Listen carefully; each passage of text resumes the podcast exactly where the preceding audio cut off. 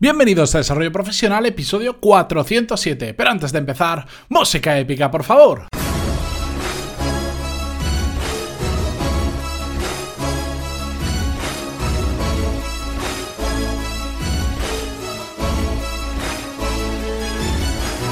Muy buenos días a todos y bienvenidos a Desarrollo Profesional, el podcast donde hablamos sobre todas las técnicas, habilidades, estrategias y trucos necesarios para mejorar cada día en nuestro trabajo.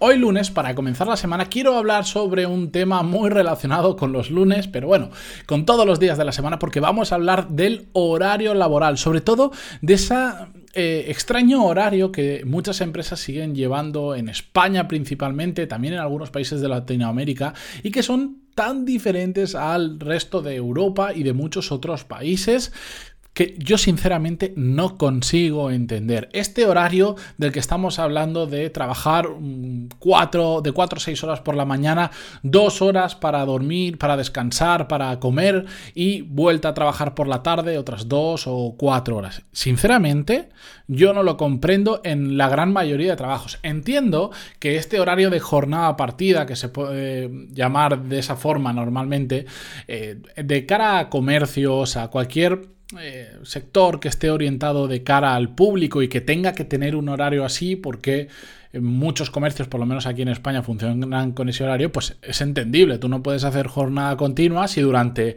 dos, tres horas del día sabes que vas a tener cero clientes y tu negocio está cerrado. Entonces, bueno, pues ahí sí que entiendo el sentido. O si tenemos una empresa que tiene mucha fuerza de atención al cliente en un horario muy determinado, mm, por ejemplo, cuando están funcionando las empresas que nos pueden llamar para consultarnos, pues tenemos que tener gente focalizado en ese horario, sea la hora que sea, y muchas veces, pues pues por el volumen de llamadas que se produce se concentra en unas franjas horarios, hay que hacer jornada partida. Para el resto, de verdad que no entiendo absolutamente nada que se siga utilizando un horario del siglo pasado y que ya dudo que el siglo pasado fuera el correcto, hoy en día, con los cambios que ha habido al nivel de empresarial, los cambios de liderazgo, de gestión, de forma de trabajar, que todavía en España sigamos teniendo este horario, vamos, me parece no solo absurdo, sino que me parece un problema bastante grave para las empresas y para el mercado laboral español. Al final, ¿Por qué lo hacen muchas de ellas? Simplemente por inercia, porque es, digamos, lo que se ha hecho toda la vida, frase que por cierto odio que el razonamiento para muchas cosas sea que es porque se ha hecho así toda la vida, y simplemente pues tiran por inercia y como lo han hecho así, pues siguen haciéndolo sin pararse a pensar de si realmente es la fórmula adecuada o no. Los problemas que genera este tipo de horarios, bueno, para los que lo estáis sufriendo actualmente, me imagino que os vais a sentir reflejado con algunos de los más importantes que voy a comentar. Yo en mi caso mm, soy absolutamente todo lo contrario. Como trabajo solo, me organizo mi horario como quiero. Trabajo bastante y de hecho trabajo mañana y tarde, pero me lo puedo organizar como yo quiero. Y si un día quiero parar dos horas para comer, para descansar, o cuatro, o las que sean, eh, lo puedo hacer, pero yo siempre prefiero concentrar el trabajo en un en una franja determinada para sacarlo adelante y después poder disfrutar de algunas de las ventajas que tiene el, concentrar, el hacer jornada continua, que se suele llamar.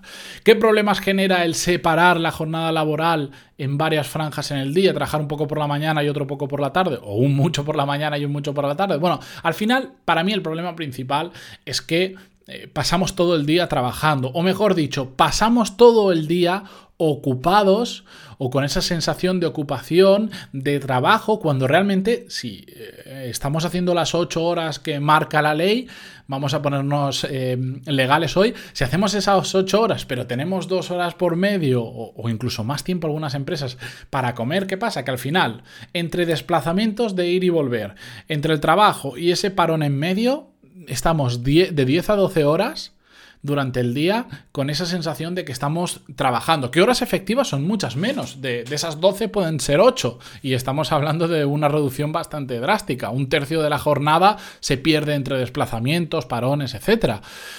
Lo que quiero evitar es exactamente eso, que nos pasemos todo el día con esa sensación de ocupación que no tiene ningún sentido. Más problemas que surge con este tipo de horario es que al final nos resta tiempo libre de calidad, y aquí es muy importante el término de calidad, para nuestra vida personal, para nuestros hobbies, para nuestra familia, para lo que queramos eh, hacer. Al final, eh, esas dos horas que tenemos para comer, bueno, yo conozco muchos casos de gente que aprovecha, se va al gimnasio, hace recados, hace lo que sea en esas dos horas, pero la mayoría, como es un tiempo demasiado justo y si no vives pegado a tu trabajo, pues al final tienes esos 15 minutos, media hora de desplazamiento, ir, volver, más comer y que te sientas un rato a descansar, al final no, no aprovechas realmente esas dos horas. No son dos horas de tiempo libre de calidad. Si fueran un poco más de tiempo, pues probablemente ya lo podríamos aprovechar mejor mm, al final, pues no, necesitamos una serie de, yo diría, de tres horas para adelante para poder aprovechar realmente ese tiempo. Y esto lo enlazo al siguiente problema que para mí genera este tipo de horarios, que es la difícil conciliación de la vida familiar.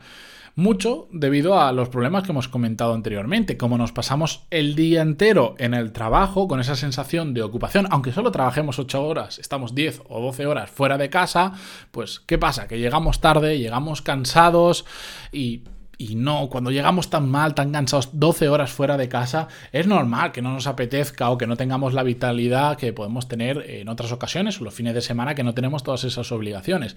Y además se da mucho el caso que como estamos tantas horas fuera de casa, necesitamos ayuda. ¿Ayuda para qué? Para llevar la casa, ayuda para los que tienen niños que les vayan a buscar al cole, que les cuiden las horas que nosotros estamos trabajando y ellos ya nos tienen cole o les, estamos, o les tenemos que estar apuntando a miles de clases extraescolares que igual el niño no quiere, pero simplemente para que esté ocupado mientras nosotros estamos ocupados y que no esté en casa y no tengamos que contratar a nadie. Al final necesitamos ayuda externa y esa ayuda externa salvo casos de abuelos que tampoco está bien dejarles siempre a cuidar a los niños, pues ¿qué pasa? Pues que tiene un precio y lo que tenemos que pagar esa ayuda externa al final lo tenemos que sacar de nuestro sueldo y eso nos obliga en muchos casos a trabajar más tiempo y es un círculo vicioso que como trabajo mucho necesito ayuda, esa ayuda me cuesta mucho dinero, entonces tengo que trabajar más y a veces cuesta salir de ese círculo y, estos horarios provocan o ayudan a que ese círculo cada vez se haga más grande.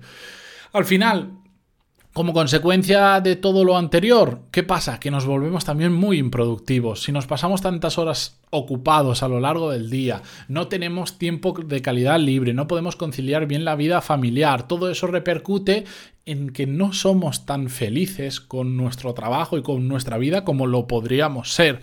Eh, porque a nadie le gusta llevar ese tipo de vida. En muchas ocasiones, pues es absolutamente necesario y no tenemos mucha alternativa, pero simplemente quiero recalcar que es esas simple dos horas de parón para comer pueden cambiar muchísimo nuestra vida. No es lo mismo hacer de 8 a 1 o de un par de horas y otras 3 horas trabajando por la tarde o algo similar que decir pues de 8 a 4 o de 8 a 3 y cuando termino voy a casa como y tengo a partir de ahí toda la tarde libre. Tengo cuatro o cinco horas completamente libres para hacer lo que quiera, para estar con mi familia, para hacer un hobby, para empezar un proyecto en paralelo, para formarme, para estudiar, para hacer deporte, para hacer lo que queramos. Y eso contribuye a nuestra felicidad. Y si estamos más felices, ¿qué pasa? Que somos más productivos en nuestro trabajo porque nos gusta más, porque al final en, un horario partido en el que nos pasamos 10-12 horas fuera de casa ocupados y trabajando, ¿qué pasa? Que no somos productivos. Es imposible durante tantas horas y durante muchas semanas consecutivas ser productivo con ese ritmo de vida.